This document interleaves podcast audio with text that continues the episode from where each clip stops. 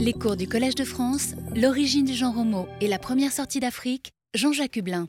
Bonsoir euh, à tous et bienvenue. Merci d'être venus si nombreux pour cette euh, nouvelle série de cours, en tout cas pour le premier de ces cours. Je ne sais pas si vous reviendrez la semaine prochaine. Euh, et, donc, vous avez probablement remarqué sur le programme que le programme de cette année est un peu plus copieux que celui des années précédentes, puisqu'il va se dérouler sur neuf semaines et non pas six. Et pendant ces neuf semaines, donc, nous allons parler de ben, de notre espèce, hein, d'Homo sapiens, euh, de son origine, euh, de son évolution, et puis de la façon dont il a, il a peuplé la, planète. Pour cette première euh, journée, pour cette première rencontre, ce que j'ai voulu faire, c'est vous, vous, présenter en gros le, sujet. dans les huit semaines qui suivront, on va, on va, rentrer dans le détail. Et puis surtout, vous, vous donnez un espèce de, une espèce d'arrière-plan historique et un peu idéologique même, euh, si je peux dire, philosophique, euh, de la, de la question de l'origine euh, d'Homo sapiens.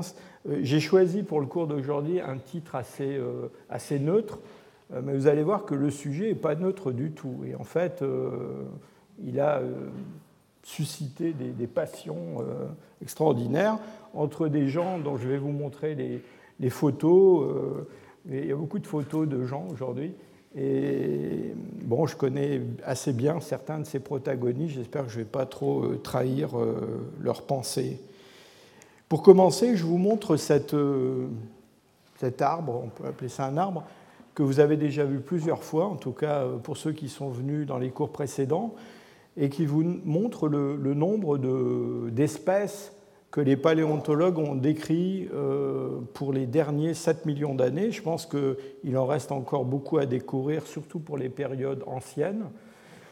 Alors, espèces, on s'est déjà expliqué sur cette question, hein, euh, sont des espèces paléontologiques, mais on soupçonne qu'une grande partie d'entre elles, en fait, sont interfécondes, et on va parler euh, abondamment de ce sujet dans les, semaines qui, viennent. Et donc, euh, on a déjà euh, plusieurs fois discuté le fait que, en fait, pratiquement à toutes les époques du passé, plusieurs de ces espèces, sous-espèces, d'EM, enfin, on peut discuter des termes, ont existé simultanément sur Terre et parfois même dans les, mêmes régions. Et ce qui est particulier avec Homo sapiens, c'est bien, c'est qu'aujourd'hui, c'est le seul groupe humain qui existe sur Terre. Et ça, en fait, c'est une situation assez euh, exceptionnelle euh, et, qui soulève beaucoup d'interrogations, parce que, évidemment, euh, il y a des raisons pour cette, pour cette situation un peu exceptionnelle. Je vous rappelle quand même que si on remonte dans le passé vers environ il y a 1,2 million d'années, on a déjà connu une situation comme celle-là, avec une espèce, euh, Homo erectus, qui, à un moment donné, en tout cas, euh, a été pratiquement la seule qu'on connaissait. Euh, et probablement parce que cette espèce, elle a réalisé un modèle adaptatif particulier qui, a été, j'allais dire, couronné de succès. Et à cause de la réussite de ce modèle adaptatif, Homo erectus, eh c'est la première forme humaine en fait qui s'est répandue hors d'Afrique. Alors pas partout dans le monde, euh, mais euh, sur une grande partie de l'Eurasie, en tout cas dans les, dans les, moyennes latitudes, à partir il y a un peu plus de 1,8 euh, million d'années. Alors avec Homo sapiens, on va assister à un phénomène un petit peu comparable, et cette fois-ci, l'expansion de, ce, de ce, nouveau groupe humain dont on va débattre pendant huit semaines après celle-ci, eh bien, euh, ce groupe, lui, va coloniser absolument euh, tous les endroits habitables de la planète, et en fait, même les endroits assez inhabitables, euh, comme les zones arctiques, les, îles les plus isolées, et puis il a mis le pied sur le satellite de la Terre, et je suis certain qu'il mettra aussi le pied sur d'autres planètes dans un avenir pas si lointain que ça. et donc là, on a vraiment un phénomène qui euh, du point de vue, euh, j'allais dire presque de l'histoire de la vie, est, quand même assez exceptionnel. même si l'homme s'enracine dans le monde animal, il représente une, réussite adaptative assez extraordinaire et même un petit peu dangereuse, si je peux dire, pour la planète. Euh, les hommes et les animaux qui les entourent, c'est-à-dire en gros les animaux domestiques, hein, le, bétail, représentent la plus grande partie de la biomasse de vertébrés euh, qui courent sur les continents et qui, volent dans les airs. Hein. Euh, c'est quelque chose de l'ordre de plus de 95%, peut-être 97%. Et ça, c'est quand même assez remarquable. Alors cette expansion des hommes modernes, on va les appeler comme ça pour l'instant, c'est une, expansion qui est liée en fait plus à des caractères euh, culturels et comportementaux qu'à des caractères à proprement parler biologiques, parce que bon, les, hominines qui ont précédé notre espèce étaient euh, assez bien adaptés à leur environnement et sont montrés euh, assez persistants. Je pense en particulier aux Néandertaliens qui ont vécu dans les moyennes latitudes en Europe pendant plusieurs centaines de milliers d'années et qui s'en tiraient assez bien avant que les hommes modernes arrivent, justement. Et ça soulève pas mal de questions, justement, sur euh, la façon euh, qu'a l'homme moderne d'interagir avec son environnement, d'exploiter son environnement, une forme de, on a appelé ça d'intensification de l'exploitation, hein, c'est-à-dire de presser le citron, en fait, hein, euh, pour parler de façon un peu directe, qui est nouvelle, qui est unique. Alors, je vous ai dit que ces hommes se sont installés dans les régions les plus inhospitalières, alors évidemment, en grande partie à cause de leur euh, capacité à développer toutes sortes de technologid'une pour exploiter l'environnement, pour s'adapter au climat, pour se déplacer. Vous voyez très bien de quoi je veux parler. Ici, il s'agit d'une panoplie de, chasseurs-cueilleurs de l'Arctique. Euh, les vêtements, évidemment, ça compte énormément surtout si on va habiter dans l'Arctique.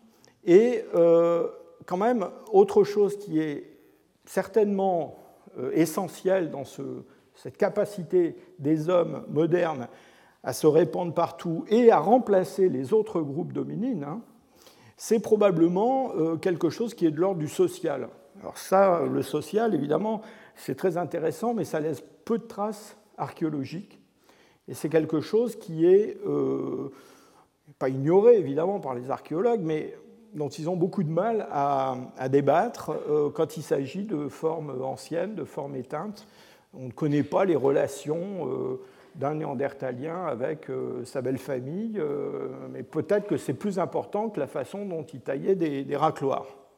Donc les hommes modernes, eux, sont capables de créer des réseaux de solidarité qui sont des réseaux très étendus qui vont au-delà euh, de, la famille, euh, étendue ou même de la, de la bande de chasseurs-cueilleurs, et qui se fondent sur des euh, traits culturels partagés, en particulier des traits linguistiques, et puis aussi des, des croyances, qui peuvent être des croyances mythologiques, religieuses, de toutes sortes, des croyances partagées par de très très grands groupes.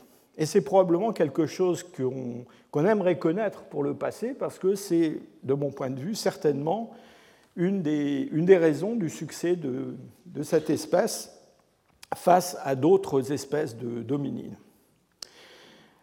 On va avoir, au cours de, notre, euh, de nos rencontres, euh, plusieurs fois euh, la, à discuter de la question de définir ce que c'est que Homo sapiens ou de définir ce que c'est qu'un homme moderne. Alors, quand on voit un Homo sapiens aujourd'hui, on n'a pas de mal à le reconnaître. Hein. Euh, et donc, il y a un certain nombre de caractères physiques, comportementaux euh, qui euh, permettent sans trop de difficulté de reconnaître un autre homme ou une autre femme.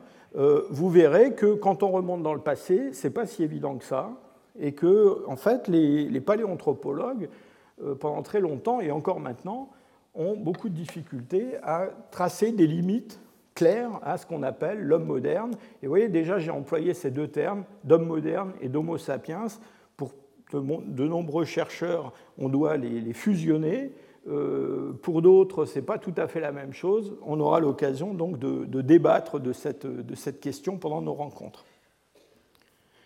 Ce terme d'Homo sapiens, il, il, remonte, il remonte à Linné, donc, qui est, je vous le rappelle, ce savant suédois qui, au XVIIIe siècle, a créé cette nomenclature binominale qui est utilisée aujourd'hui pour euh, euh, désigner et classer aussi euh, les êtres vivants avec des noms de genre, des noms d'espèces, des noms de sous-espèces, donc des termes latins avec lesquels vous êtes très familiers.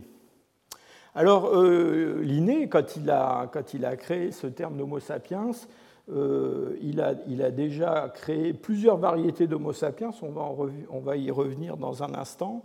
Euh, il a aussi tout de suite, assez vite, euh, créé une autre espèce d'homme. Je ne pense pas qu'il l'avait souvent rencontré, mais qu'il avait appelé Homo troglodytes. Troglodyte, c'est-à-dire l'homme des cavernes, en fait. Hein. Euh, qui était une espèce de forme sauvage d'homme. Euh, Linné euh, a créé par la suite de nombreux termes à propos des, hommes, des homo monstruosus, de toutes sortes de, variétés humaines, encore une fois plus ou moins fantaisistes, mais déjà, quand il a créé ces termes et qu'il a commencé à ébaucher une classification des, êtres vivants, bien, se posait euh, sérieusement la question de euh, comment traiter de la diversité des formes humaines euh, d'aujourd'hui. Je vous ai expliqué il y a un instant que dans un passé lointain, on avait sur Terre, parfois même dans les mêmes régions, des formes humaines très différentes les unes des autres, qui avaient des, phénotypes très très différents, et qu'aujourd'hui on a une seule espèce humaine qui a, on va y revenir plusieurs fois euh, une, origine relativement, une origine commune relativement récente. Mais enfin, cela étant dit, les hommes ne sont pas exactement les mêmes partout. Il y a des variations du phénotype, et ça, euh, les hommes s'en sont rendus compte depuis très longtemps. Alors, Linné avait créé dans Homo sapiens quatre catégories, en plus du fameux Homo troglodytes, euh, mais au sein d'Homo sapiens, j'avais créé quatre catégories qui correspondaient à ce qu'à l'époque on considérait comme des races humaines. Hein. Donc il y avait euh, en gros les Européens, les Africains, euh, les Asiatiques, etc. Cette, cette, division des hommes en plusieurs groupes, c'est un sujet qui a par la suite énormément agité euh, les, milieux scientifiques pour savoir comment on devait traiter de cette question, à la fois dans la nomenclature, et puis aussi ce que ça voulait dire en termes de... Euh, alors on ne parlait pas encore d'évolution au XVIIIe siècle, hein, euh, au XVIIe siècle, mais enfin en tout cas, comment on pouvait interpréter cette, cette variabilité. Et il y avait une, une, difficulté assez sérieuse à expliquer cette variabilité. Et la difficulté, c'est que dans la Bible, et donc euh, pas seulement pour les chrétiens, mais en fait pour toutes les religions euh, monothéistes, euh, eh bien, il y a une origine unique de l'homme, parce que c'est Dieu qui a créé l'homme, et en plus, dans la Bible, il n'y a pas si longtemps que ça. Hein. si on compte les générations des prophètes, etc., eh bien, on arrive à un compte pour la création de l'homme qui est à peine supérieur à 6000 ans. Et donc on avait beaucoup de mal les naturalistes du XVIIIe siècle, euh, au siècle des Lumières, avaient beaucoup de mal à expliquer comment, en si peu de temps, on avait pu avoir toute cette variété humaine à partir d'Adam et Ève. Alors, l'imagination des, dire, des, scientifiques et, aussi des, comment dire, des, philosophes n'a pas de limite. Hein. Donc, il y a eu des tas d'interprétations qui ont été euh, fourni. On a imaginé qu'il y avait des pré-adamites, qu'il y avait des hommes euh, peut-être à côté d'Adam et Ève avant. Euh, on a, on a la, comment dire, l'interprétation qui était la plus, j'allais dire, populaire, la plus en vogue, c'était de penser qu'en fait, après la création, eh bien, il y avait eu une, une, sorte de dégénérescence de certains groupes humains, pas nous, les Européens évidemment, les autres, et que cette dégénérescence avait donné naissance à ces, hommes, ces autres hommes. il y avait des, idées encore plus euh, extraordinaires que ça. Hein. il y a un chercheur, enfin un savant, un savant, un lettré irlandais qui avait même imaginé que c'était probablement Ève qui avait fauté avec le diable, en plus de toutes ces manigances avec Adam, et que c'est ce qui avait donné naissance à ces êtres différents de, des Européens de l'époque. Enfin, tout ça pour vous dire que, donc, attaché à la, au dogme religieux, il y avait au XVIIIe siècle un concept qui était très puissant, qui était le concept de monogénisme. Et opposé à ce concept de monogénisme, il y avait un concept de polygénisme. Et ce polygénisme, c'était quoi? Eh C'était l'idée diamétralement opposée, c'est-à-dire que les hommes, tous les hommes actuels, les groupes humains actuels, avaient des origines distinctes. Et quand, on, quand je dis des origines distinctes, c'était des origines distinctes au sein d'espèces différentes. Hein. Euh, il y a des, gens qui imaginaient que, par exemple, des espèces de primates différentes avaient donné des, hommes différents. Et euh, cette, cette, idée de, polygénisme, d'abord, a été très en vogue euh, au XVIIIe siècle, en particulier chez les, penseurs comme Voltaire et d'autres. Hein. Voltaire bon, entre nous soit dit, était quand même assez raciste hein, euh, quand on lit certains de ses, écrits, mais Voltaire était donc un, soutien de cette idée euh, polygénique, et beaucoup, de, beaucoup de, penseurs de l'époque le suivaient. Alors évidemment, tout ça était quand même assez teinté euh, d'anti-christianisme. Hein. Vous voyez, là j'ai ajouté une petite citation de Voltaire qui dit Dans 100 ans, on ne parlera plus de la Bible, elle aura disparu. C'est ce qu'il a dit, paraît-il, peu de temps avant de mourir. Euh, je crois qu'il s'est un petit peu trompé sur l'avenir des religions. Euh, mais enfin, toujours est-il que donc, cette, euh, ce débat entre les monogénistes et les polygénistes a agité tout le, tout le XVIIIe siècle, s'est poursuivi au XIXe siècle, et l'idée d'avoir des hommes qui s'enracinent dans différentes espèces de primates, c'est une idée qui a été encore euh, qui avait encore cours dans la première moitié du XXe siècle. Il y a des, gens qui ont, dans les années 1930, qui ont euh, publié des arbres phylogénétiques avec des, enracinements euh, tout à fait variés des groupes humains actuels. Alors j'avance un petit peu dans le temps. On va s'acheminer vers des modèles beaucoup plus... C'est-à-dire après un grand succès du, polygénisme, le monogénisme va revenir euh, euh, en force, euh, et en partie grâce aux, découvertes de la biologie, aux, premiers évolutionnistes. Et puis, vous allez le voir, la paléontologie va mettre son grain de sel dans pas longtemps. Donc là, on a fait un saut dans le temps, dans la première moitié du 19e siècle, avec un, biologiste extrêmement important qui est Ernst Haeckel. Et Ernst Haeckel, euh, en 1937, a publié cette carte qui montre euh, bah, d'après lui, hein, euh, l'histoire du peuplement humain à partir d'un centre d'origine unique. Alors, ce centre d'origine unique, c'est assez bizarre, mais il le voyait à peu près au milieu de l'océan Indien. C'est ce concept d'origine euh, de l'homme dans cette, région au sud de l'Asie, quelque part entre l'Asie du Sud-Est et l'Afrique, qui, soit dit en passant, va donner l'idée à Eugène Dubois, dont on a parlé euh, il y a déjà un petit moment, euh, d'aller à Java chercher l'Homo erectus. Et le miracle, c'est qu'il a vraiment trouvé quelque chose, mais il était très inspiré des idées desquelles. Et donc Haeckel a publié cette carte, et vous voyez que le titre de cette, de cette carte, c'est, euh, il parle d'origine monophylétique des hommes. Cela étant dit, il ne faut pas exagérer non plus euh, le monophylétisme d'Haeckel, parce qu'il euh, pensait quand même que cette, cette origine des hommes, c'était une origine assez reculée dans le temps et dans une forme qui était très primitive.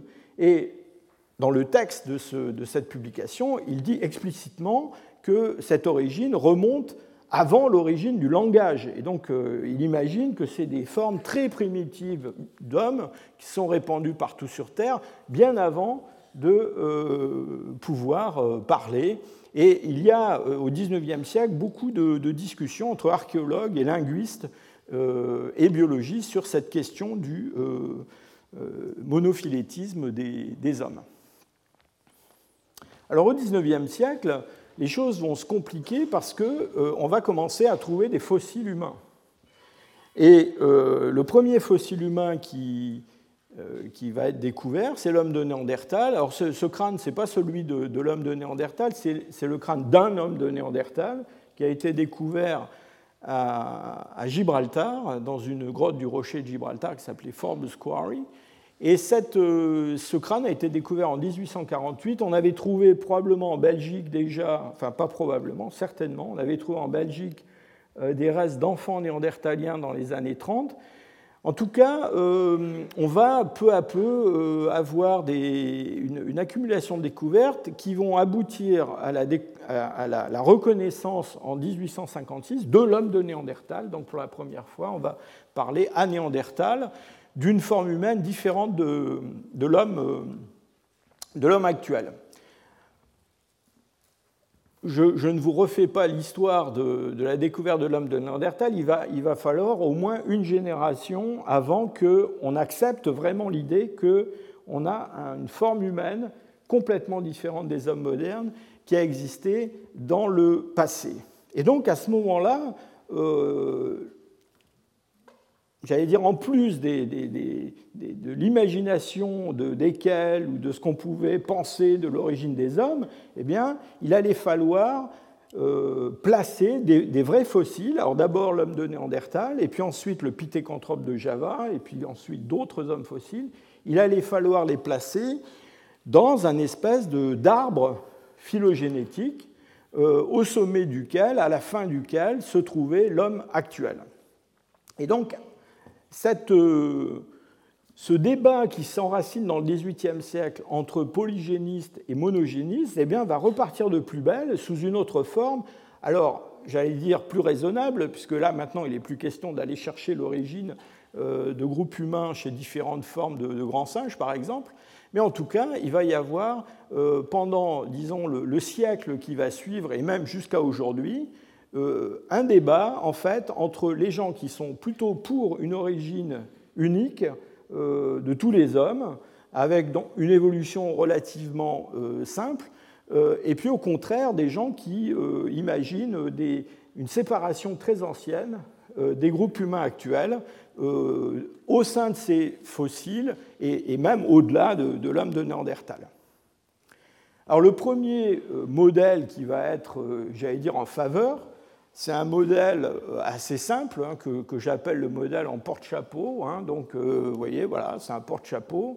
Euh, l'idée, c'est quoi? C'est qu'on a une succession d'espèces fossiles dans le temps. On ne sait pas trop jusqu'où ça remonte, mais en tout cas, c'est une idée qui, dans le fond, est illustrée par cette, cette parade des hommes fossiles. Vous avez vu déjà des centaines de fois une succession linéaire, progressive d'espèces qui mènent à l'homme moderne, avec des stades successifs. Et ça, c'est une idée qui va euh, avoir un très très grand succès euh, jusque, euh, jusque la seconde moitié du XXe siècle. Alors voilà, vous avez ici à la base quelque chose qu'on appellerait maintenant Homo erectus. L'homme de Néandertal, donc Homo néandertalensis, on le voit tantôt comme un ancêtre des hommes actuels, euh, tantôt ben, comme une voie euh, latérale euh, sans issue hein, pour accrocher un chapeau. Donc une extinction. Mais enfin, en gros, c'est un schéma qui est assez simple. Et alors, face à ces, comment dire, aux, supporters de ce, modèle-là, on a des gens qui, eux, imaginent ce qu'on va appeler un modèle en candélabre. Alors un modèle en candélabre, c'est quoi? Eh ben, Un candélabre, ça a des branches, et ces branches, elles se réunissent à la base. Alors ça, c'est une image qui est prise dans un, ouvrage de, vulgarisation, mais qui donne une assez bonne idée de, l'idée qu'on se fait de, cette évolution des, hommes, c'est-à-dire qu'on a une succession d'hommes fossiles dans différentes régions du monde euh, qui euh, ont donné des groupes humains actuels. Alors euh, voilà, ici des Africains, ici des, Africains particuliers qui sont les, les San, des, Européens, enfin, etc. alors la racine du candélabre, là, elle est placée quelque part dans le, Pliocène. Hein. Le Pliocène, c'est il y a 2 millions, plus de 2 millions et demi d'années. à l'époque, on ne sait pas très bien quand c'est, mais disons que c'est très très loin dans le temps. Et les gens n'ont aucune, j'allais dire, aucun problème particulier à l'époque euh, pour, euh, dans le fond, transposer le modèle polygénique à une échelle réduite dans un modèle euh, polycentrique de, ce type. Alors ce modèle polycentrique, il va être vraiment conceptualisé de façon sérieuse, si je peux dire, par un chercheur allemand qui s'appelle Franz Weidenreich et qui a été un, paléanthropologue extrêmement influent. Euh, c'était un anatomiste de, premier plan, euh, dont les, descriptions de fossiles sont encore utilisées largement aujourd'hui. Et ce Franz Weidenreich, il, était, euh, il avait fait ses études à Strasbourg et il aurait pu être un grand paléanthropologue français. Mais enfin bon, il est devenu un grand paléanthropologue allemand. Et il, fait, il a fait une carrière en Allemagne donc euh, au début du XXe siècle. Et il a commencé à se faire euh, remarquer, si je peux dire, dans les années 30.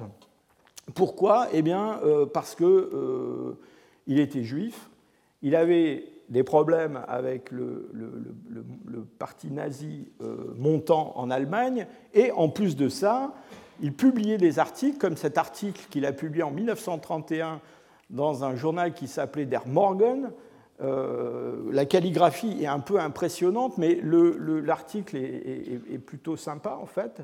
Euh, pourquoi? Parce que dans cet article, ce que fait Weidenreich, c'est qu'il prend euh, des populations d'Europe, de différentes régions d'Europe, et il montre que les proportions des groupes sanguins qu'on observe dans ces populations-là, eh bien, que ce soit des juifs ou que ce soit des non-juifs, c'est les mêmes. C'est-à-dire que ça varie plus avec la région qu'avec, entre guillemets, l'ethnicité ou la religion des gens.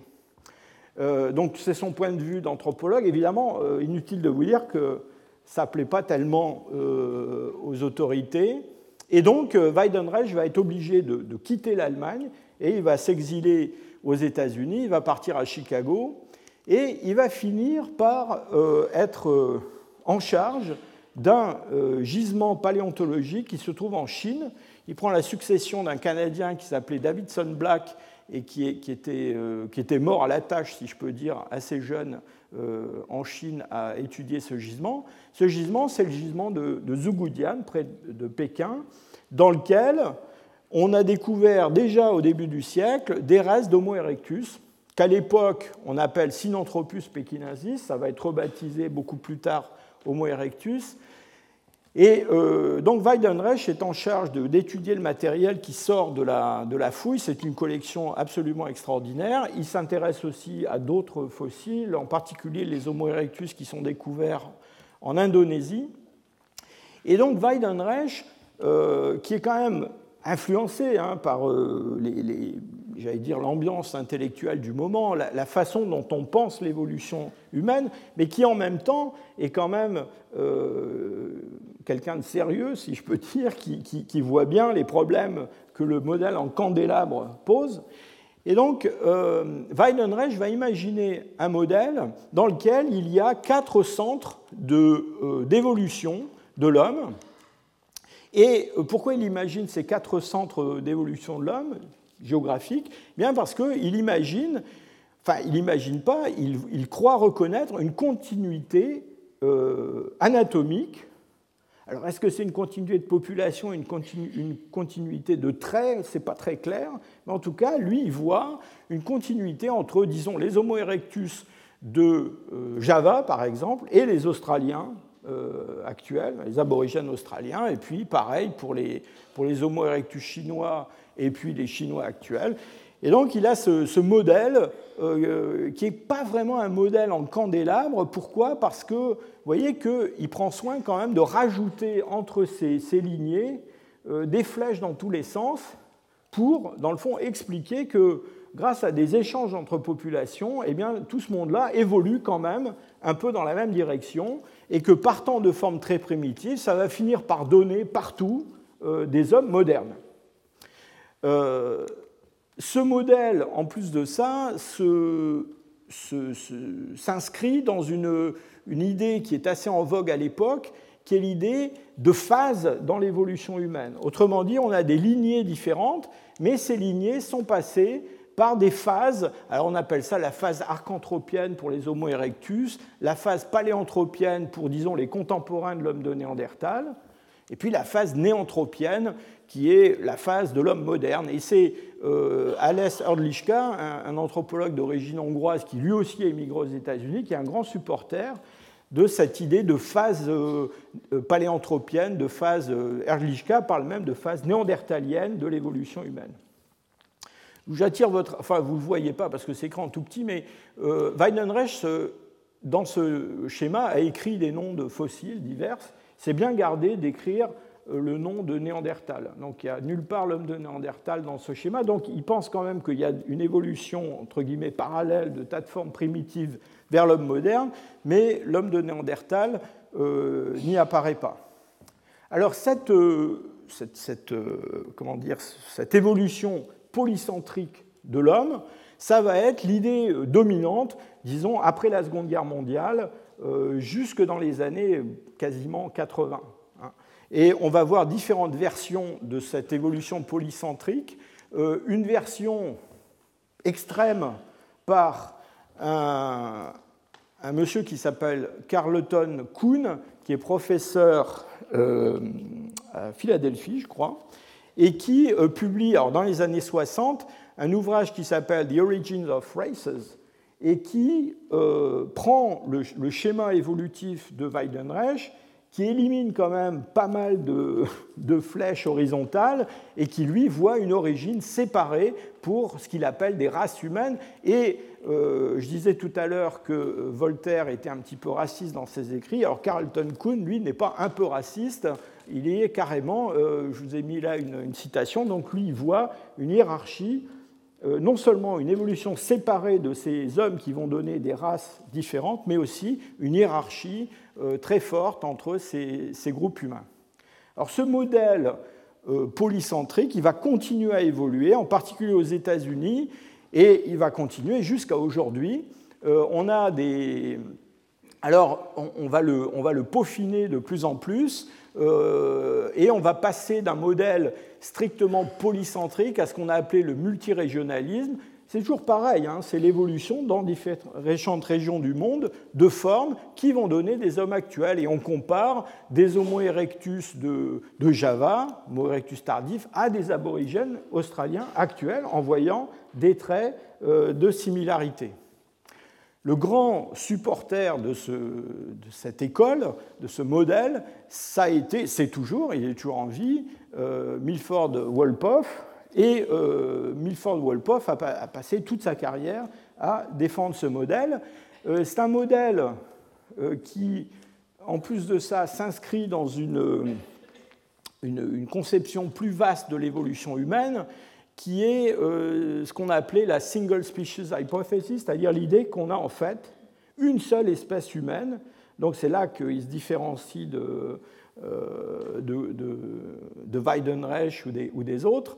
C'est-à-dire qu'en gros, pour éviter le, le problème d'avoir expliqué comment euh, une même espèce peut naître simultanément de différents groupes, ce qui est quand même un petit peu bizarre sur le plan biologique, eh bien, l'idée, c'est que en fait, tout ça, c'est une seule espèce, qu'on a une espèce qui existe depuis peut-être 2 millions d'années, et que, euh, en fait, comme les hommes sont. Leur niche, leur niche adaptative, c'est essentiellement une niche culturelle, technique, eh bien, il ne peut pas y avoir deux, deux, espèces ou deux groupes humains différents en même temps euh, sur la planète. Et donc, c'est un. J'ai appelé ça l'école du Michigan. Pourquoi? Parce que euh, Loring Bress, qui a théorisé ces concepts-là, et Milford Wolpoff euh, ont été à l'université d'Ann Arbor et toujours pour Milford Wolpoff, euh, professeur à l'université d'Ann Arbor au, Michigan. Alors ces gens-là, enfin surtout Milford Wolpoff, évidemment, se défend énormément euh, d'être raciste, hein, et donc il a beaucoup écrit là-dessus. il a fait un, bouquin il n'y a pas très très longtemps avec son épouse Rachel Kaspari pour être sûr de ne pas tomber sous le coup d'une accusation de, racisme. Et ce qui est intéressant dans tous ces débats scientifiques, c'est qu'on est passé de, dans, le fond de conflits qui avaient un arrière-plan religieux, donc il y avait les chrétiens et les antichrétiens, en gros, même les anticléricaux, et on a basculé dans un, une bagarre où les gens s'accusent mutuellement de racisme. Alors c'est plus facile d'accuser les multirégionalistes de racisme, mais eux aussi ont trouvé une parade pour de temps en temps accuser de racisme ceux qui ne sont pas multirégionalistes. Alors donc euh, euh, cette, cette, école va dominer vraiment, euh, encore une fois, jusque au moins dans les années 70 et même 80. Et puis, à un moment donné, le vent va tourner euh, dans une direction à nouveau euh, plus euh, de tradition monogénique. Et il va y avoir un certain nombre de chercheurs qui travaillent en anthropologie du vivant, qui travaillent en paléontologie et qui travaillent aussi en génétique, qui vont apporter des arguments qui, dans le fond, réfutent complètement cette thèse multirégionaliste. Alors il y a plusieurs, j'allais dire, sources euh, il y a un monsieur euh, formidable qui était euh, professeur à l'université d'Harvard, qui s'appelait William White Owells, et qui a énormément travaillé. En particulier, en 1973, il a publié un livre qui s'appelait, qui était une étude, la première étude statistique de grande ampleur sur la variation cranométrique chez l'homme moderne, des, milliers de, crânes dans des, dizaines d'endroits. Et dans cette étude, ce que euh, Owells montre, bah, c'est qu'en dans le fond, euh, il y a des variations, effectivement, chez l'homme, mais que les hommes, les hommes actuels, les hommes récents, se ressemblent fichtrement dans tous les endroits du monde et qu'il est très difficile de relier les petites différences qu'il observe avec des différences qu'on pourrait voir dans le monde des fossiles, dans le monde des, formes éteintes de ces différentes régions. Et donc, euh, va devenir un, supporter, si je peux dire, de la, d'une origine unique euh, des hommes modernes. Dans les années, donc ça c'est 1973, on va avoir une succession de, découvertes et de travaux qui vont renforcer de plus en plus euh, cette tendance euh, monocentrique. On va avoir des découvertes paléontologiques.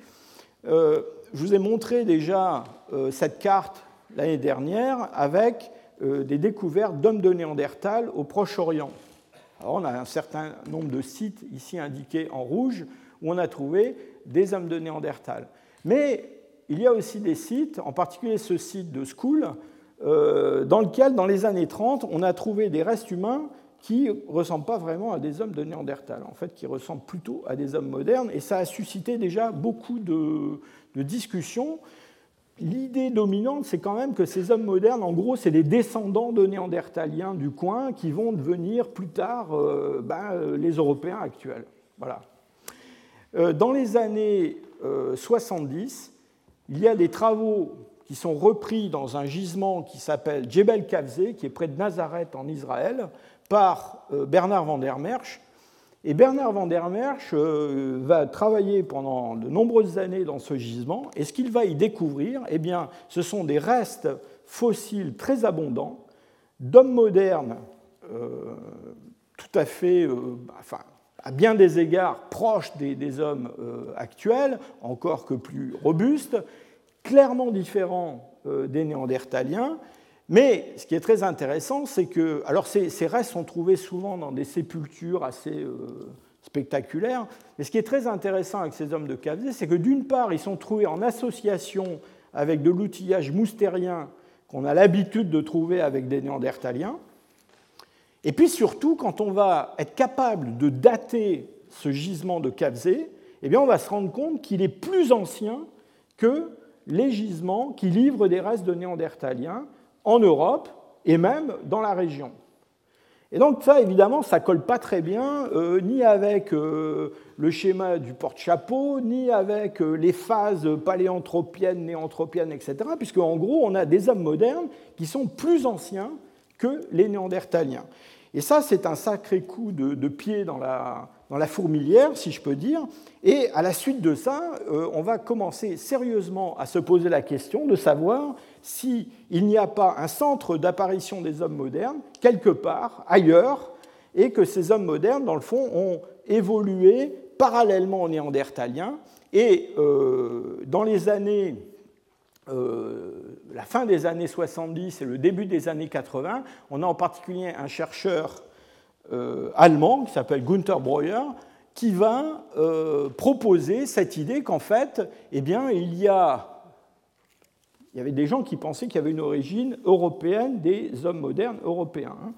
Et donc, Breuer, lui, va proposer l'idée que, en fait, c'est en Afrique que ça se passe, et qu'il euh, n'y a pas d'origine européenne des hommes modernes, il y a des néandertaliens qui évoluent en Europe, et ces néandertaliens vont être remplacés à un moment donné par les hommes modernes. C'est ce qu'il a appelé l'hypothèse afro-européenne.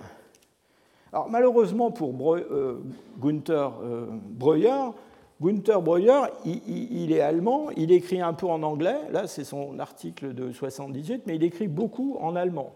Et les Allemands, enfin l'allemand, c'est surtout les Allemands qui le lisent.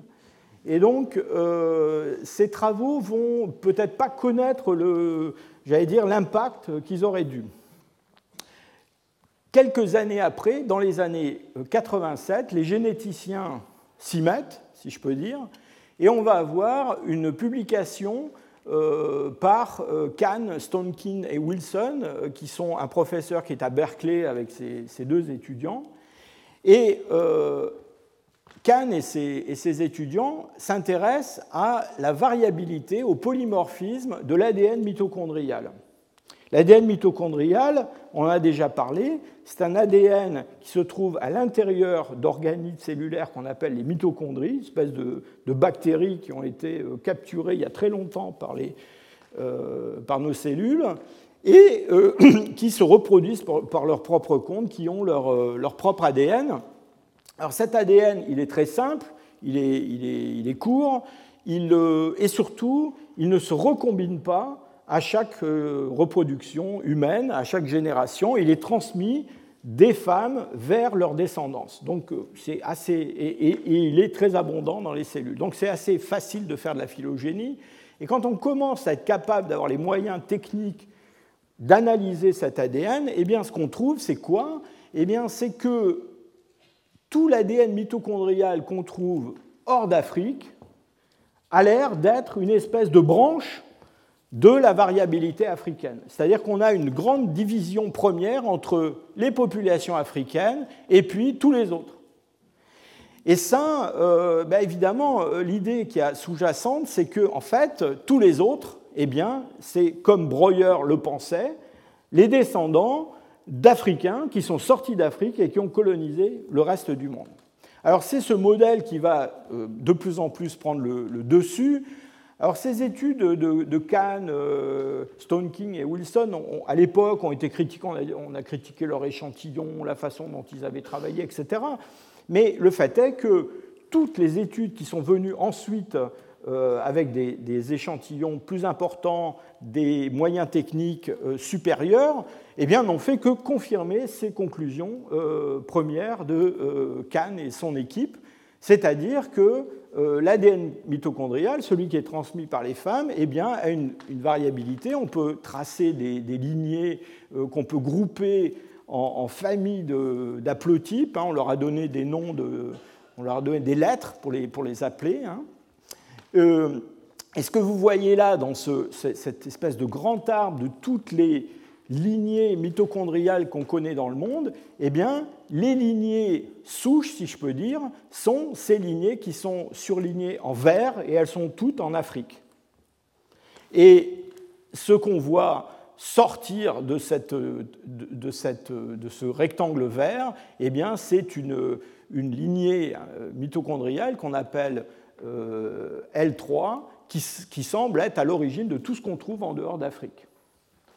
Je vous signale ça, on y reviendra plus tard, mais il y a quand même en, hors en Afrique deux lignées qui sont ici, qui sont euh, des lignées plus récentes dans leur euh, développement. On pense sont des lignées qu'on trouve en particulier en Afrique du Nord, et on pense sont des gens qui sont retournés en Afrique à partir de, l'Eurasie.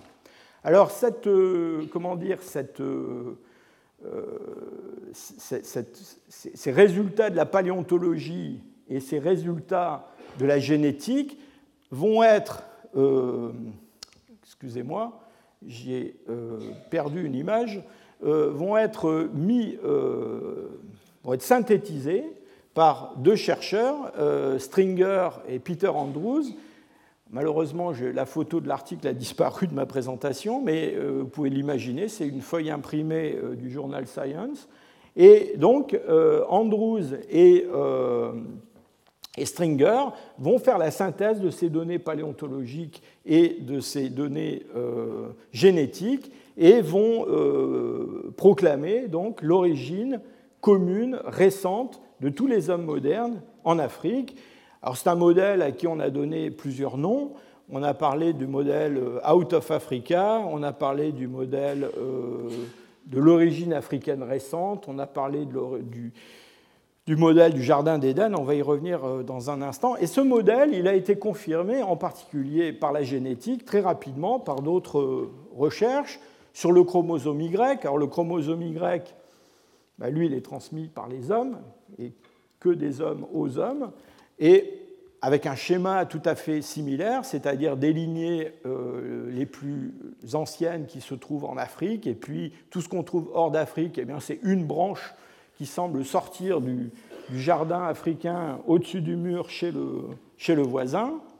Euh, quand on va commencer à pouvoir étudier le, polymorphisme de l'ensemble de l'ADN nucléaire on va toujours trouver le même résultat, c'est-à-dire, ça c'est un travail qui a été fait dans les années 90, donc ça remonte maintenant assez loin, de Cavalli-Sforza, euh, avec en gros euh, les Africains étant le groupe frère de tous les autres groupes humains, avec des, divisions de branches euh, entre le nord de l'Eurasie, le sud de l'Eurasie, etc.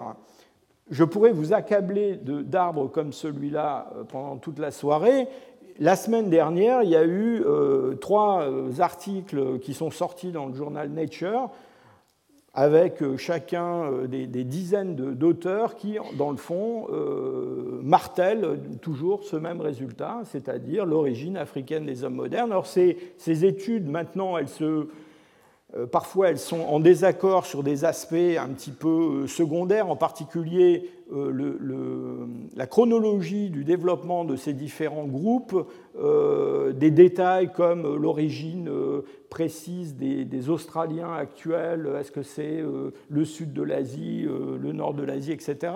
Mais en gros, ce schéma a été largement confirmé, et puis il est confirmé par toute une série d'autres données et en particulier, il y a des gens qui se sont intéressés à la diversité génétique et la diversité phénotypique chez les hommes actuels. Alors, phénotypique, il s'agit essentiellement de données euh, squelettiques, hein, crâniennes. Et en gros, ce que, ce que disent ces études, c'est quoi? C'est que quand on regarde la diversité génétique, et donc c'est vrai aussi pour des données phénétiques sur le crâne ou le bassin ou, d'autres traits euh, anatomiques de ce genre, quand on regarde la, diversité dans une région donnée, eh bien on se rend compte que cette diversité, elle est d'autant plus grande qu'on est proche de l'Afrique et que chaque fois qu'on s'éloigne de l'Afrique, eh bien, cette diversité diminue. Et ça, c'est exactement ce qu'on attend si on a des populations pionnières qui sortent d'Afrique et qui colonisent le monde de proche en proche avec des goulots d'étranglement euh, génétiques, euh, bon, de l'adaptation localement évidemment, donc euh, de la dérive génique mais aussi de la, sélection. Et on observe quoi? Eh bien on observe une polarité qui est exactement la même qui part de l'Afrique. Et donc l'idée, pour euh, rassembler tout ça en, une phrase ou deux, c'est que tous les hommes actuels ont une, origine africaine récente, que les non-africains sont les descendants d'Africains. Alors on discutera plus tard de savoir quels Africains, quand et comment, euh, mais enfin de populations africaines, et que dans le fond, les différences dont faisait grand cas Linné ou Voltaire, eh bien, sont des différences qui sont des différences cosmétiques, c'est-à-dire c'est de l'adaptation à des conditions locales, euh, la couleur de la peau, les proportions corporelles, l'immunité, euh, les défenses immunitaires contre tel ou tel pathogène.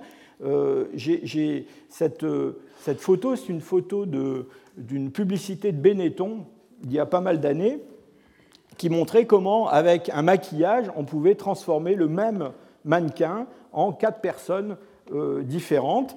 Et donc, euh, c'est un petit peu comme ça que les, anthropologues voient aujourd'hui la variabilité humaine et pas du tout la façon dont on la voyait au XVIIIe ou au XIXe siècle. Donc, on a euh, au Pléistocène, au début à la fin du Pléistocène moyen, on a l'origine des hommes modernes en Afrique. On a des Néandertaliens qui habitent dans l'ouest de l'Eurasie et puis un groupe dont on a parlé l'année dernière qui sont ces Denisoviens. Et puis on a des, variations de l'extension de ces groupes, mais au final, ça commence il y a probablement au moins 100 000 ans, euh, et puis ça, va se terminer assez récemment pour les îles les plus reculées, eh bien des populations d'origine africaine qui vont se répandre partout et qui vont remplacer en grande partie les populations locales. Alors, ce qui est euh, passionnant, c'est que tout à l'heure, je vous ai montré un tableau de, Cranach l'Ancien, qui vous montrait Adam et Ève au paradis avec des lions euh, et, d'autres euh, créatures. sitôt que la publication de Kahn, Stone King et Wilson est sortie, et surtout que l'article de, Stringer et d'Andrews ont été publiés, eh bien, immédiatement, on s'est jeter là-dessus, si je peux dire, pour euh, eh bien, imaginer un une Ève africaine.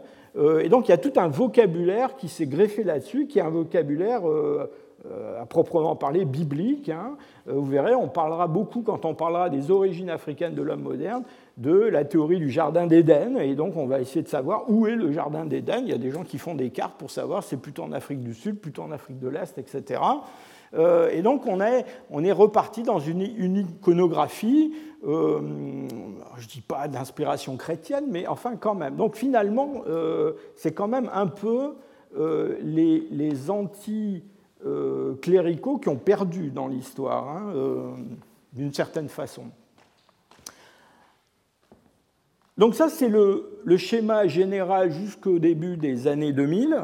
Et puis, on va commencer par la paléogénétique, en étudiant des fossiles, a montré que peut-être quand même que le, remplacement des populations, c'est peut-être quand même un peu trop simple. Et en particulier, il va y avoir des études par mes collègues de l'Institut Max Planck euh, d'anthropologie évolutionnaire à Leipzig qui vont montrer que on a un petit peu d'ADN néandertalien qui est passé euh, dans le génome des hommes modernes. Et puis, alors, depuis, il y a eu énormément de, travaux qui ont montré qu'en fait, ces, euh, ces introgressions d'ADN euh, dans un sens ou dans l'autre ont été assez nombreuses entre des formes archaïques et puis des populations modernes récentes. on sait aussi qu'il y a eu des introgressions dans l'autre sens. Alors, immédiatement, le groupe de, chercheurs qui étaient des, multirégionalistes et qui sont toujours des, multirégionalistes se sont emparés de ces, de ces découvertes pour, si je peux dire, sauver le modèle multirégionaliste en disant mais voilà, on l'avait bien dit, euh, il y a bien des lignées différentes humaines avec euh, du flux génique entre ces lignées. Et le modèle qui a pendant euh, un moment euh, repris un peu de l'ascendance, un modèle qu'on a appelé le modèle d'assimilation. Alors le modèle d'assimilation, c'est plus le modèle en, candélable, c'est pas vraiment le modèle multirégional. On admet une origine africaine des hommes modernes, mais ces hommes modernes, quand ils se répandent euh, en Asie et en Europe, eh bien, ils vont se mélanger avec des populations archaïques, locales, les Néandertaliens en Europe, euh, Dieu sait quoi en Asie, et donc tout le monde a gagné, tout le monde est content. Euh, et il y a des, gens qui sont j'allais dire, toujours convaincus que d'une certaine façon, le modèle régionaliste, multirégionaliste est d'actualité. voilà, j'ai tiré ces images d'un blog très célèbre qui est le blog de John Hawkes aux États-Unis, qui est un, collaborateur et élève de Milford Wolpoff, euh, qu'on voit beaucoup dans les médias et qui euh, travaille beaucoup aussi sur le terrain. Et, donc John Hawkes, il a essayé de, ressusciter un petit peu le modèle multirégional en disant mais dans le fond, euh, tout se mélange avec tout, et donc c'est vain de, vouloir construire des, arbres. On a l'évolution humaine, c'est une espèce de longue rivière avec des ruisselets qui se, séparent mais qui se remélangent, etc. Euh, dans le fond, là, on est en train de sauver le modèle régionaliste euh, et un petit peu le porte-chapeau hein, Donc on est revenu à une idée de, de phase successive avec des séparations, des mélanges. Alors, je pense que c'est une, comment dire, une surinterprétation des résultats de la paléogénétique. Pourquoi? Bien, Parce que quand on regarde le degré, enfin le, taux d'introgression qu'on a entre ces différents groupes euh, d'hommes euh, pendant le Pléistocène euh, supérieur, ou peut-être un petit peu avant même, eh bien c'est un taux qui est très très faible. C'est-à-dire qu'on est en train de parler de 1, 2%, parfois même beaucoup moins, d'ADN de forme archaïque qu'on va retrouver dans un individu aujourd'hui.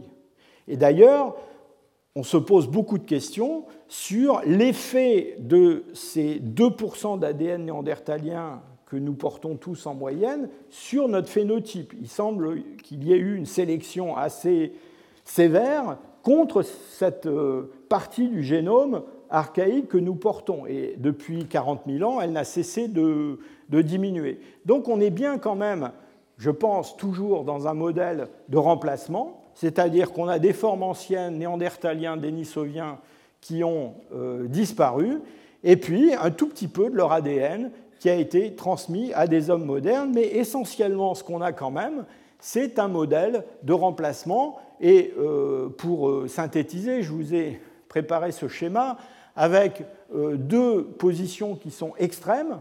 100% de continuité des populations hors d'Afrique, hein, donc ça c'est le modèle en candélabre, euh, et puis, à l'autre extrême, le remplacement total de tout ce qui se trouve en dehors d'Afrique par des euh, hommes euh, modernes qui sortent d'Afrique, avec le modèle multirégionaliste et le modèle d'assimilation qui se promènent entre ces deux extrêmes. Bien, en réalité, enfin, c'est en tout cas mon opinion, je pense que la réalité, elle est quelque part par là, et donc, euh, évidemment, euh, les multirégionalistes diront que les partisans de l'origine africaine récente n'ont pas complètement gagné, mais je pense qu'ils ont quand même gagné à plus de 95%. Donc, pour terminer, euh, je, ne me résiste pas au plaisir de vous montrer cette, cette œuvre d'une artiste sud-africaine qui s'appelle Karine Miller et qui, qui a revisité un petit peu l'Adam et Ève de Cranach l'Ancien, euh, peut être influencé par ces travaux des anthropologues, des généticiens et euh, des paléoanthropologues. Je vous remercie. Retrouvez tous les contenus du Collège de France sur www.colège-2-france.fr.